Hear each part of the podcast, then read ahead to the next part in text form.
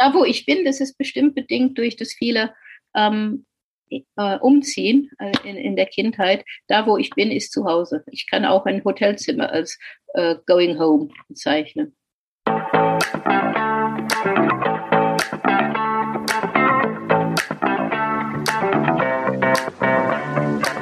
Herzlich willkommen bei Global Village 069, dem Podcast, der die internationale Vielfalt von Frankfurt am Main zelebriert.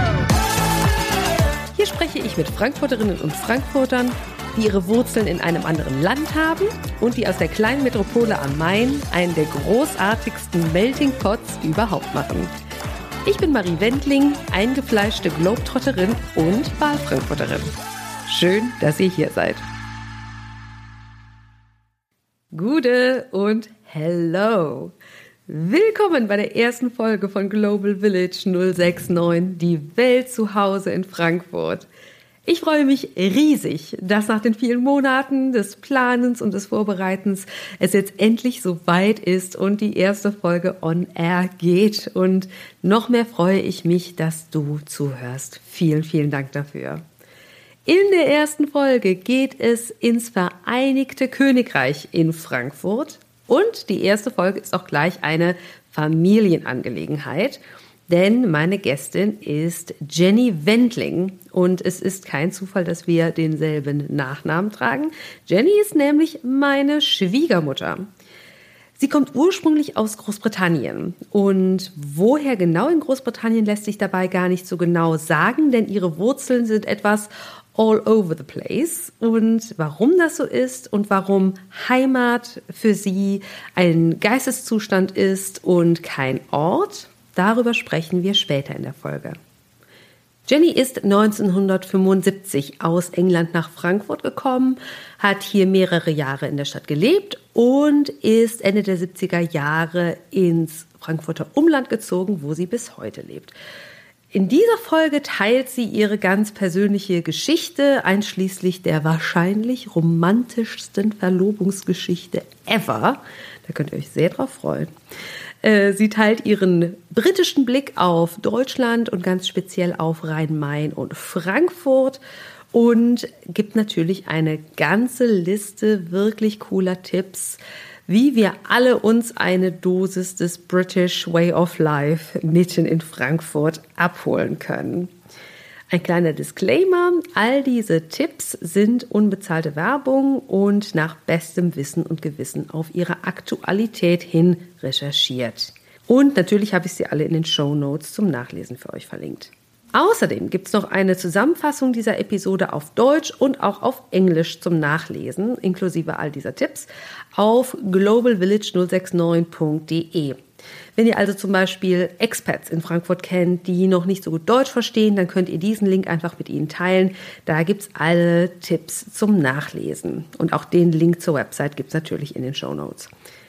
Ja, und wenn ihr den ein oder anderen Tipp selbst ausprobiert und vielleicht sogar noch ganz andere Tipps habt, dann teilt diese Tipps, teilt eure Fotos gerne auf Instagram und taggt mich gerne dort. Da bin ich unter Global Village 069 unterwegs. Und ihr könnt mir natürlich auch gerne eine E-Mail schicken. Die Adresse ist kontakt at globalvillage069.de. Ja, und wenn ihr Bock habt, dass noch mehr Frankfurterinnen und Frankfurter mitkommen auf diese kleine Weltreise in unserer Stadt, dann teilt diese Folge sehr gerne oder noch besser, abonniert den Podcast und bewertet diese Folge, wenn sie euch gefallen hat. Ich würde mich wirklich sehr freuen.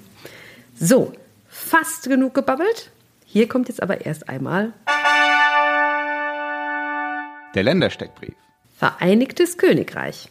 Einwohnerzahl. 67 Millionen. Landessprache. Amtssprache ist natürlich Englisch, aber regional werden außerdem noch Kornisch, Irisch, Schottisch, Gälisch, Scots, Ulster Scots und Walisisch gesprochen. Hauptstadt ist natürlich London. Gut zu wissen. Auch wenn die Begriffe Vereinigtes Königreich und Großbritannien oft synonym verwendet werden, gibt es da einen Unterschied. Wenn man Großbritannien sagt, meinte man England, Wales und Schottland, also die große Insel. Wenn man Vereinigtes Königreich sagt, meint man die Insel plus Nordirland. Entfernung von Frankfurt. Von Frankfurt bis London sind es 637 Kilometer. Unterwegs in Frankfurt sind laut Statistik knapp 2200 Britinnen und Briten. So, bevor es jetzt wirklich losgeht, noch ein kurzer technischer Hinweis. Als ich die Idee zu diesem Podcast hatte, vor ungefähr einem Jahr, da wollte ich mein erstes Interview quasi nur als Test mit einer Person führen, die ich sehr gut kenne, mit einem, einem mir sehr vertrauten Versuchskaninchen also. Ja, und da habe ich direkt an meine liebe Schwiegermutter gedacht. Und ähm, Jenny und ich haben diese Unterhaltung, weil sie nur als Test gedacht war, über Zoom aufgenommen. Jetzt hat mir unser Gespräch aber so gut gefallen, dass ich es unbedingt mit Frankfurt und der Welt teilen möchte. Ja, und weil wir über Zoom unterwegs waren, ist die Audioqualität bei Jennys Spur total fein. Meine eigene war aber leider eher Mist. Und darum habe ich sofort für die erste Folge in die Podcast-Trickkiste gegriffen und meine eigenen Fragen an fast allen Stellen einfach nachvertont.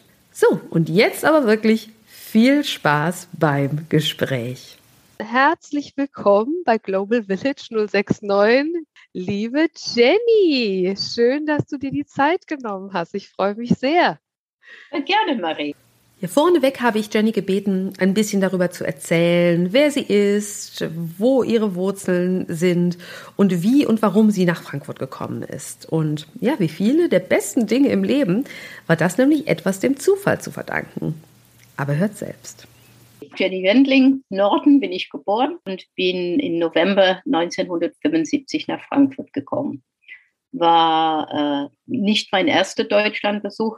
Äh, geboren bin ich in Kuwait, da meine Eltern äh, dort und mein Vater dort berufstätig war und kam mit acht Jahren nach England überhaupt. Äh, ab und zu mal so ein Besuch bei den Großeltern vorhin, aber äh, ja, 1960 bin ich in England angekommen. Da, daher bin ich ja auch ähm, teilweise nicht ganz durch und durch Englisch, weil ich nur ich glaub, 14, 15 Jahre dort überhaupt gelebt habe. Und ja, ging da durch die Schule, äh, habe an der Uni Deutsch und Russisch studiert, in Salford in der Nähe von Manchester. Und ja, und dann hat sich äh, so ergeben, dass ich dann nach Deutschland kam. Mein Vater hat mich angerufen. Ich hatte für die AEG in England äh, gearbeitet, weil ich da auch Deutsch sprechen konnte. Und hat mir aber nicht so gefallen, die Arbeit. Mein Chef war ein Idiot. Mein Freund hat mich abserviert. Äh, ich sollte noch früher anfangen zu arbeiten. Und ich hatte anderthalb Stunden einen Fahrweg, so mit Bus und allem. Und da hatte ich die Nase voll. Und dann kam mein Vater, der hätte eine Anzeige gesehen in einem Daily Telegraph. Äh, die suchen eine englisch-deutschsprachige Sekretärin für eine internationale Werbeagentur in Frankfurt, ob ich Interesse hätte. Ja, warum auch nicht. Und äh, so habe ich mich beworben, hat sich ein bisschen hingezogen hin und her. Und aber die haben mich dann doch genommen. Und so kam ich dann nach Frankfurt. Was mir an dieser Stelle aufgefallen ist, ist, dass ich es doch schon bemerkenswert finde, wie selbstverständlich Jennys Eltern sie dazu ermutigt haben, nach Deutschland auszuwandern. Und das Mitte der 70er Jahre, als das Verhältnis zwischen den beiden Ländern sicherlich auch noch ein anderes war. Ja, und ich wollte einfach von ihr wissen, woran das vielleicht gelegen hat, dass ähm, ihre Eltern so weltoffen unterwegs waren und Womit ich nicht gerechnet habe, ist, wie romantisch die Antwort ausfällt. Hört gut zu. Kommt sicherlich auch daher, weil die beide auch früh von zu Hause weggegangen sind. Einmal durch den Krieg und dann hinterher. Meine Mutter wollte kurz bevor sie meinen Vater kennenlernte, nach Australien auswandern. Das äh, hat mein Vater dadurch verhindert, dass er von Kuwait ähm, nach Rom gefahren ist, drei Tage lang, um die dort abzufangen in dem letzten Urlaub, bevor sie nach Australien auswanderte. Die, da haben sie sich zuerst kennengelernt. Das, äh, die haben bisher sich nur geschrieben. Und dann haben sie sich verlobt am Brunnen von Trevi, dort den Ring gekauft. Er dann wieder zurück nach Kuwait, drei Tage. Äh, sie nach äh, England, nach Nordengland, so in der Nähe von Newcastle. Hochzeit wurde alles arrangiert und dann haben sie sich wieder äh, direkt an der Hochzeit gesehen. Die haben sich geschrieben, der Bruder von meiner Mutter und mein Vater haben sich ein Zelt in der Wüste geteilt. Und der, der Onkel äh, Arthur hat seine Schwester geschrieben und mein Vater war einsam und hat ihr auch geschrieben. Und dann haben sie sich über diese Brieffreundschaft kennengelernt. Und er meinte, nee, nee, die, die lässt er nicht nach Australien auswandern, wo ab drei Tage Auto nach Rom.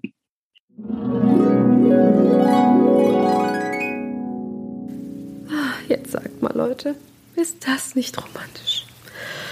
Ah, okay, einmal tief durchatmen und weiter im Text.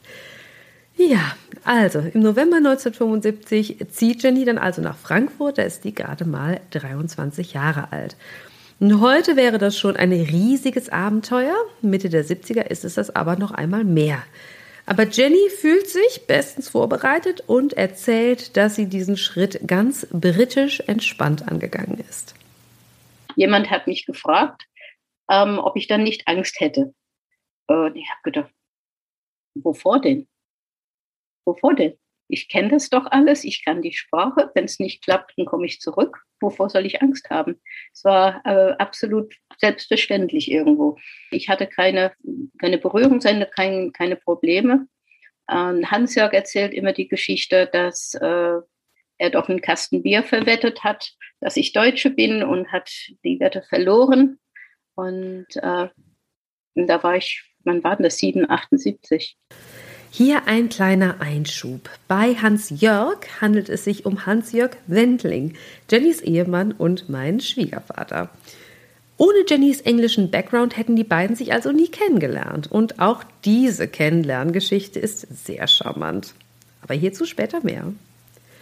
Ja, Jenny fühlt sich also bestens auf den Umzug nach Deutschland vorbereitet und das ist nicht zuletzt ihrer Uni in Salford bei Manchester zu verdanken. Denn dort hat sie nicht nur die Sprache gelernt, sondern auch schon mal einen Vorgeschmack auf die deutsche Mentalität der 70er Jahre bekommen. Wir hatten ein modernes Studium, wo du mal im Sprachlabor saßt und alle verschiedenen Möglichkeiten von das geht nicht durchgeackert hast. Das geht nicht das geht nicht, das geht nicht, das geht nicht. So hat man Deutsch gelernt. Das sagt dann aber auch schon viel zwischen den Zeilen über die, die Mentalität wahrscheinlich auch so ein bisschen, ne? Dass man, das geht nicht so durch die Klinge. Ja. Habe ich nie so betrachtet, aber da wirst du recht haben, ja. Hier so gut vorbereitet verlief der Start in Frankfurt auch recht reibungslos. Die Stadt war damals zwar schon einer der wichtigsten Knotenpunkte Deutschlands, aber dennoch war alles ein bisschen beschaulicher als heute. Klar, eine andere Zeit. Die, ich habe eine Wohnung gefunden, wirklich nicht weit äh, von der Stadtmitte. Im Ödeweg äh, ist in Frankfurt sicherlich ein Begriff, hat sich sehr verändert. Äh, in der Zwischenzeit war damals ziemlich öde und äh, war auch eine Viertelstunde zum Büro zu laufen. Ähm, ich würde sehr freundlich aufgenommen. Ich war aber relativ exotisch, weil ich ja Englisch sprach. Und das war die, der Hauptgrund, weswegen ich ja eingestellt wurde, weil es war eine amerikanische äh, äh Werbeagentur, aber im gleichen Gebäude wie die deutsche Gesellschaft. Und da war ich auch quasi Schnittstelle. Und ähm, man konnte damals kaum Englisch, also außer äh, die Bevölkerung. Also es, es gab es nicht. Also man war wirklich exotisch. War aber hattest du dadurch eine Sonderstellung. Und äh, wie gesagt, alle waren recht freundlich. Die Stadt hat mir sehr gut gefallen. Äh, war eine kleine Großstadt. Da war noch äh, die Tram auf der, auf der Zeil. Da waren die alteingesessenen Geschäften. Neckemann war noch auf der Zeil. Quelle auch. Und äh, ja, waren aber auch sehr äh, kosmopolit, auch schon damals. Also waren, ich glaube, waren auch, äh, ja, von, von aus aller Welt waren Leute. Schon da nicht wie heute, äh, aber auch sehr breit gefächert. Der Anfang ist also geschafft und jetzt geht es darum, neue Kontakte zu knüpfen.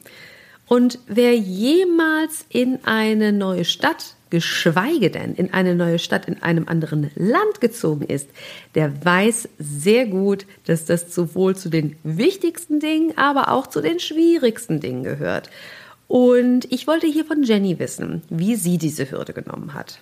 Ja, und sie hat mir hier den ultimativen Trick 17 verraten, wie man in Frankfurt neue Bekanntschaften schließt. Und dieser Trick 17 hat damals bestens funktioniert und würde das auch heute noch tun. Ähm, ein Disclaimer allerdings, dieser Trick 17 eignet sich für FrankfurterInnen, die Englisch sprechen. Denn mit den deutschen Bekanntschaften war es erstmal nicht so einfach. Oder Jenny? Bekanntschaften hatte ich relativ wenig. Und die, die ich hatte, die waren ähm, durch die englische Sprache. Die waren Frauen, die mit ähm, Amerikanern verheiratet waren, weil es eine große Militärpräsenz, auch damals schon oder schon äh, noch. Und äh, die haben eher meine Nähe gesucht. Und äh, in Frankfurt selbst, also unter den Deutschen, hatte ich relativ wenig. Das ist auch nicht so einfach, äh, in eine deutsche Gesellschaft reinzukommen. Man muss in einen Club gehen. Ging ich dann halt in einen Englischclub, weil jemand mir das äh, nahegelegt hat, was ich äh, eigentlich nicht wollte. Äh, ich habe gedacht, ich bin nach Deutschland gekommen, um hier zu leben unter den Deutschen. Was brauche ich dann? Eine englische Gesellschaft. Aber irgendwann habe ich klein beigegeben und bin dann in dieser Pickwicks Club. Das äh, heute, äh, dieser Club besteht heute noch. Ist äh, eigentlich ein Club für, für jeder, der äh, nach Frankfurt kommt, einen Kontakt sucht und äh, Englisch sprechen möchte. Es ist hilfreich, wenn einer äh, relativ gut Englisch kann. Ich war neulich äh, auch auf der einen oder anderen Wanderung. Da wird auch sehr viel Deutsch gesprochen mittlerweile. Es ist mehr, also nicht sagen Kontaktclub, aber da, wo Leute äh, zusammenkommen. Auch sehr oft ähm, Alleinstehende. Und dann ist man mehrfach im Jahr weggefahren, alle zusammen Schwarzwald nach, äh, nach Österreich wandern und Bretter sind wir gewandert und haben, dann haben wir uns auch oft zum Wandern im Taunus getroffen und jede Woche in Frankfurt am Mittwochabend. Das tun die heute noch. Das hat noch genauso Bestand. Ja, eine Person hat Jenny bei den Pickwicks kennengelernt, die ihr bis heute besonders nahe steht, nämlich ihren Ehemann Hans Jag. Ja, da wollte ich wissen, wie ist denn das damals gelaufen? Ja, da ähm, kam gesagt, man hat ja Englisch, Englisch äh, gesprochen. Er ist auch von jemandem dahin gezerrt worden. Er wollte ja auch nicht hin und hat gedacht, naja gut, bevor er alleine zu Hause rumsitzt, warum auch nicht. Ähm, er konnte auch sehr gut Englisch, weil aus der, in der Stadt, wo er herkommt, aus La im Schwarzwald, da waren die Kanadier einquartiert. Und da ist er viel mit den Kanadiern um die Häuser gezogen. Ich fand den auch ganz schick, weil er eine Jeansjacke anhatte. Und das war fast wie ein Student wieder. Ne? Das also der seriöse deutsche Mann hat natürlich keine Jeansjacke damals getragen. Und äh, und so kamen wir uns näher.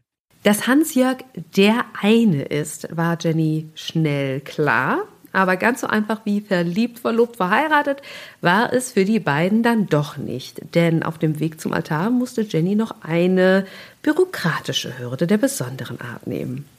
Da hat man schon die Ratschläge bekommen, dann die mahnen, mahnende Zeigefinger. Du weißt ja dann, dass du einen Deutschen heiratest und dann in dem fremden Land bleiben wirst. Und was ist mit den Kindern und sonst was? Aber der Clou war, bevor Deutsche, Deutsche lieben auch ihr Papierkram. Und wir haben ja im Schwarzwald geheiratet und mussten das Aufgebot in Baden und in Hessen aufstellen. Und als äh, Bürger Großbritanniens müsste ich auf das Konsulat, das damals in Frankfurt war.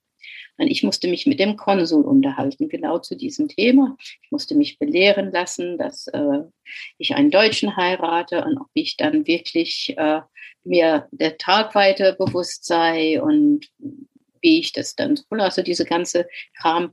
Und ähm, am Ende habe ich äh, auch für die Hochzeit, äh, dass dieses, die, die Heirat, dass sie stattfinden konnte, eine Unbedenklichkeitsbescheinigung gebraucht. Und diese musste mir der Konsul dann ausstellen, dass der mit mir, sich mit mir unterhalten habe. Ich schien tatsächlich bei Trost in allen sieben Sinnen zu haben. Und ich dürfte unbedenklich dann einen deutschen Bürger heiraten. Ja, als Jenny mir das erzählt hat, dachte ich zuerst, so eine Unbedenklichkeitsbescheinigung sei ein Relikt von damals und habe da herzlich gelacht. Und in der Zwischenzeit habe ich mich aber schlau gemacht und tatsächlich ist es heute noch ganz genauso, dass bei der Eheschließung zwischen einer Ehepartnerin aus Deutschland und einer Ehepartnerin aus einem Drittland eine Ehefähigkeitsbescheinigung eingeholt werden muss. Ist also noch ganz genauso wie damals. Ja, wieder was gelernt. Ja, und auch andere Dinge haben sich seit damals nicht geändert. Ich wollte dann nämlich von Jenny wissen, was die größten Unterschiede zwischen Deutschland und England waren, die ihr am Anfang aufgefallen sind. Und ein Punkt, der sie damals ziemlich genervt hat, wird mir auch heute noch von NeufrankfurterInnen aus dem Ausland erzählt, oft begleitet mit einem dezenten Augenrollen. Worum geht's denn hier, Jenny? Da waren diese unsäglichen Öffnungszeiten, ne, dass die ganzen Geschäfte um 13 Uhr zugemacht haben. Da war auch natürlich die Uhrzeit 13 Uhr. Man sagte 13 Uhr und meinte one o'clock. Äh, und äh, ja, da war einiges an, an das man sich gewöhnen musste, aber ähm, wie gesagt, das kannte ich das meiste. Ich, fand das leicht schräg vieles, aber nicht äh, total fremd. Ja, von ihren vorherigen Besuchen kannte Jenny also schon die Sache mit den Öffnungszeiten und stand also selten bis nie vor verschlossener Ladentür. Aber gab es vielleicht auch Punkte, wo sie die ungeschriebenen Gesetze des Alltags noch nicht so gekannt hat und deswegen vielleicht mal ins Fettnäpfchen getreten ist? Ja, da gab es äh, sicherlich etliche. Was mir in lebhaft in Erinnerung geblieben ist, ist, ich war eingeladen, war unsere Kantinenfrau, die hat ja Mitleid mit mir und hatte mich zu ihr nach Hause eingeladen. Da war ich ja nicht lange hier, denn da gab es dann Abendbrot und alles. Und ich wusste ja nicht, dass man da was mitbringt, dass man einen Blumenstrauß mitbringt. Ich bin einfach aufgetaucht. Ja, hier bin ich, ja, viel schön. Und äh, ja, vielen Dank für die Einladung. Und hinterher habe ich äh, festgestellt, dass das ein ziemlicher Fauxpas war. Ja. Es ist einfach eine Gepflogenheit. Das ist so. Ja, heute nimmt man oft eine Flasche Sekt oder Wein. Damals hat man einfach Blumen mitgenommen. Äh, ja, dann, mhm. Jetzt wollte ich über einen der größten und meist beschworenen Unterschiede zwischen deutscher und britischer Kultur sprechen. Denn bei aller Gemeinsamkeit gibt es da eine Sache, die bekanntermaßen zwischen den beiden Nationen extrem anders ist. Und das ist der Sinn für Humor. Uns Deutschen wird auf der Insel ja manchmal nachgesagt, wir hätten keinen. Hm. Wie hast du das erlebt, Jenny? Das war äh, wird den Deutschen nachgesagt, sie haben keinen Humor. Was wie du sagst, absolut nicht stimmt. Es ist halt anders. Die, der englische Humor ist ein bisschen subtiler. Das baut sehr viel auf Wortspielerei und ähm, Augenzwinken und dieser berühmte Understatement, äh, aber wo jeder meint, was, äh, jeder weiß, was gemeint ist. Ein deutscher Humor ist für mich viel direkter, ein bisschen derber oft ähm, und viel ähm, tue ich Unrecht, so ein banales Kind, da, da lachen die viel mehr drüber. Es ist schon sehr, sehr unterschiedlich. Vieles fand ich nicht lustig. Schlicht und einfach ist, wie gesagt, nicht mein Humor gewesen. Und wir alle haben gelacht und ich gedacht, ja gut, und äh, so dieser subtile Humor kommt ja auch nicht an. Da sind die ähm, waren teilweise sehr schnell eingeschnappt, also haben es empfunden, als würde man sie attackieren, ne? Die, diese unterschwellige, dass man quasi was wahrnimmt, aber nicht versteht. Und ähm, ja, das ist, das ist nicht immer einfach. Auch heute noch, äh, je nachdem, mit wem, welche Gruppierung man unterwegs ist, ist der Humor auch anders. Also das man lacht über verschiedene Sachen. Der englischen Humor heißt es dann so, ja, ja.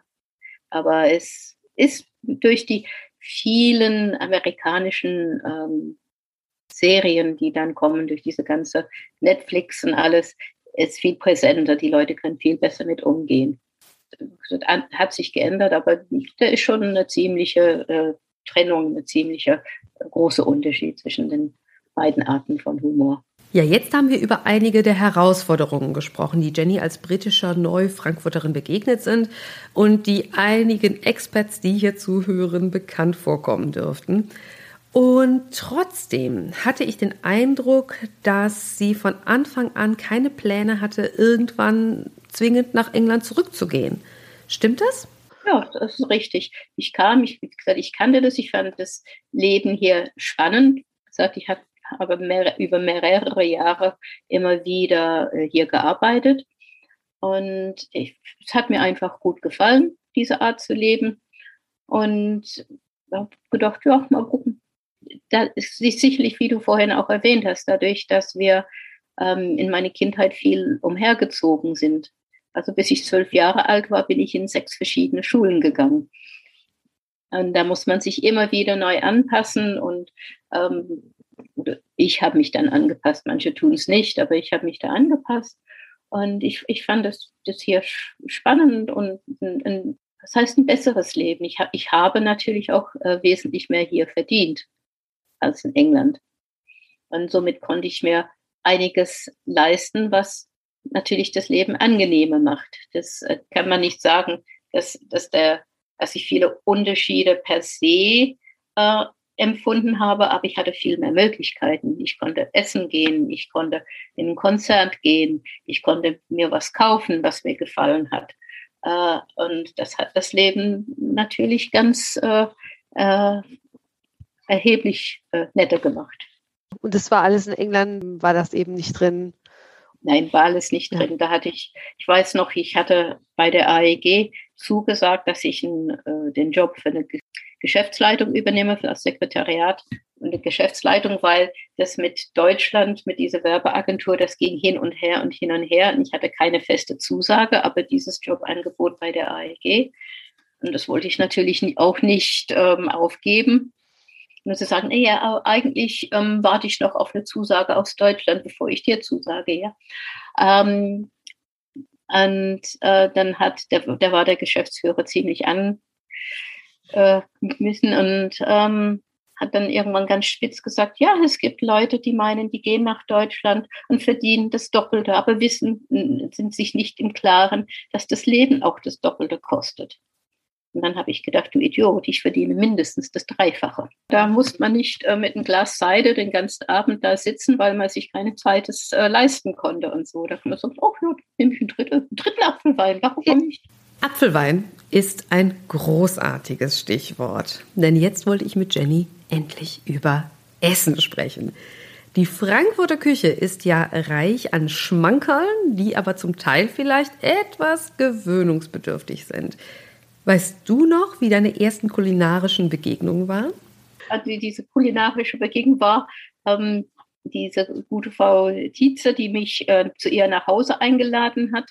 Ähm, da gab es zwei Essen in der Kantine. Äh, das war ein größere, es war ein elfstöckiges Gebäude, weil wir waren eine größere Firma für damals. Und da gab es äh, Eier mit Grisauce. Man, man guckt es an, ja. Also Grisauce guckt man an, denkt, hm, aber ich bin immer sehr neugierig, was Essen angeht. Und es ist bis heute eins meiner Leibspeisen. und Frau Tietz hat das ins Rollen gebracht. Ja, oh. ja, Handkäse weniger. Es hat auch ein bisschen länger gedauert. Eine Zeit lang habe ich sehr gerne gegessen und mittlerweile auch wieder nicht.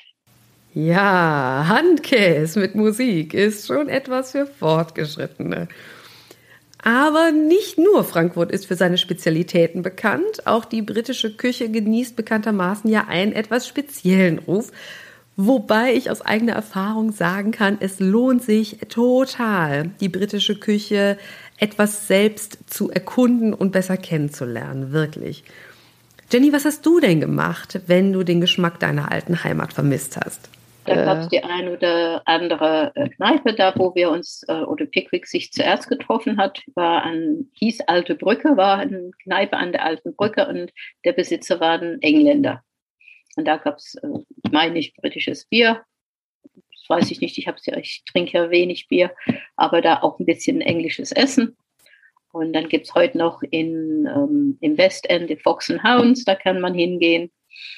Und, aber englisches Essen zu kaufen war fast nicht möglich. Nein, also kein die die Sachen, diese ähm, Senfpulver, diese Mustard Powder oder wie du sagst Steak and Kidney Pie, alles.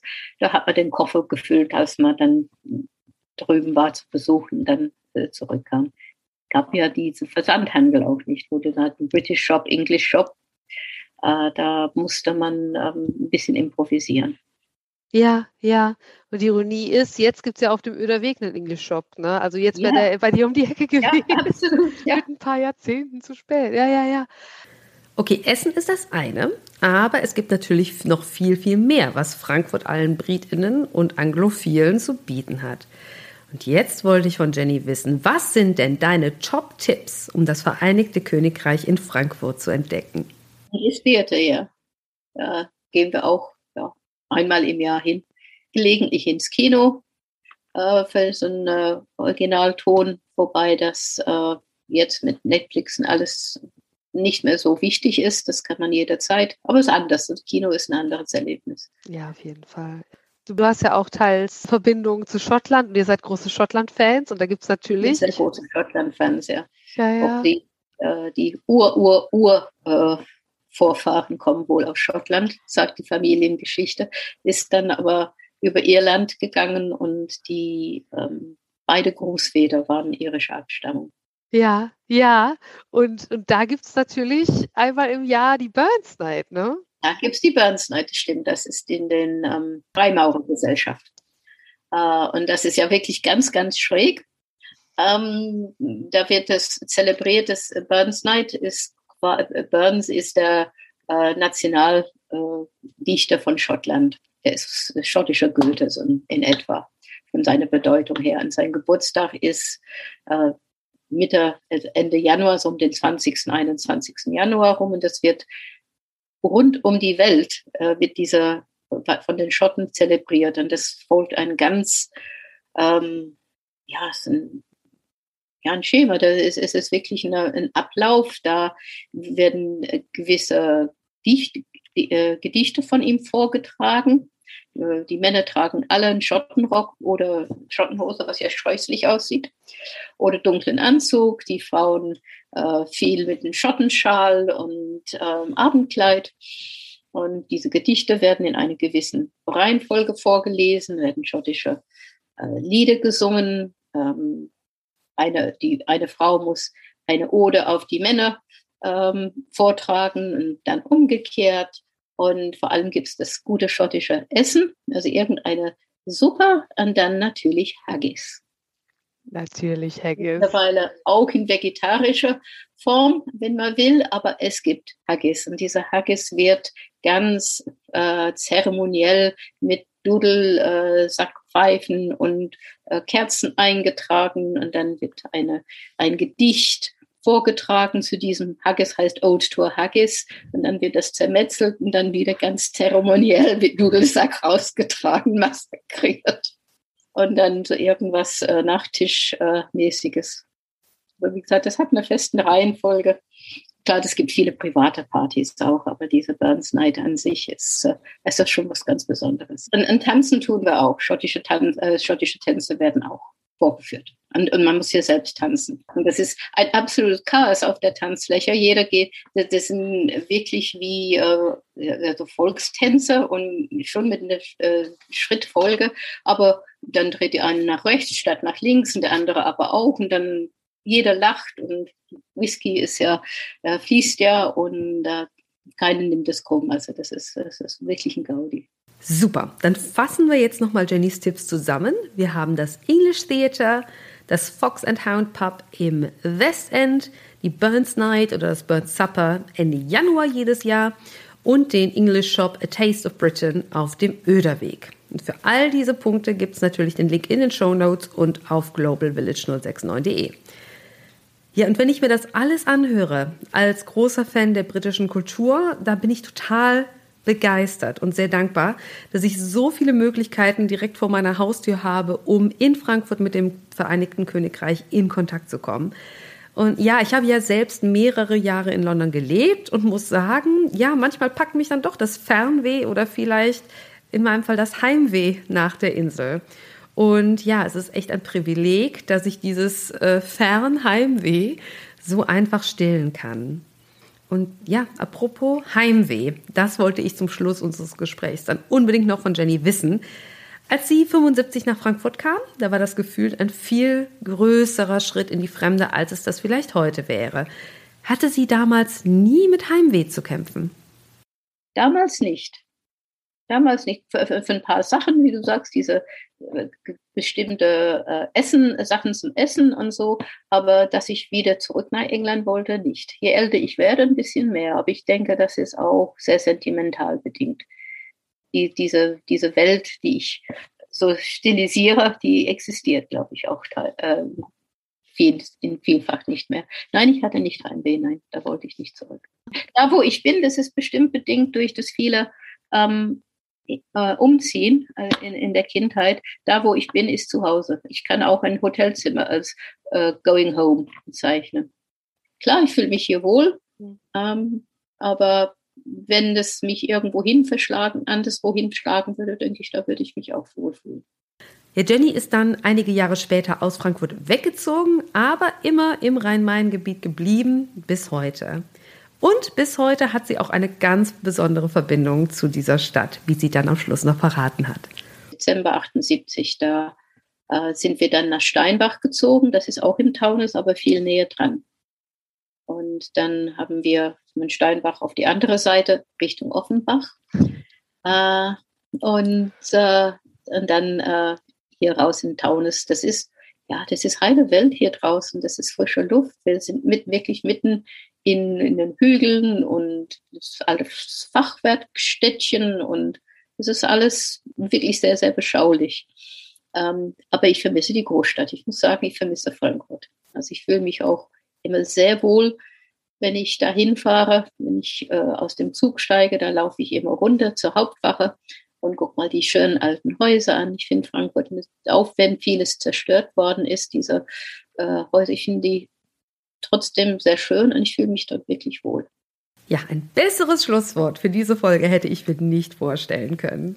Vielen lieben Dank nochmal an Jenny für dieses Gespräch. Ich fand es super spannend. Ich habe total viel gelacht und auch wirklich nochmal viel Neues gelernt über britisches Leben in Frankfurt und auch über deine persönliche Lebensgeschichte. Und ja, das war's schon für die erste Folge. Vielen Dank auch dir fürs Zuhören und ich sage Goodbye und bis zum nächsten Mal.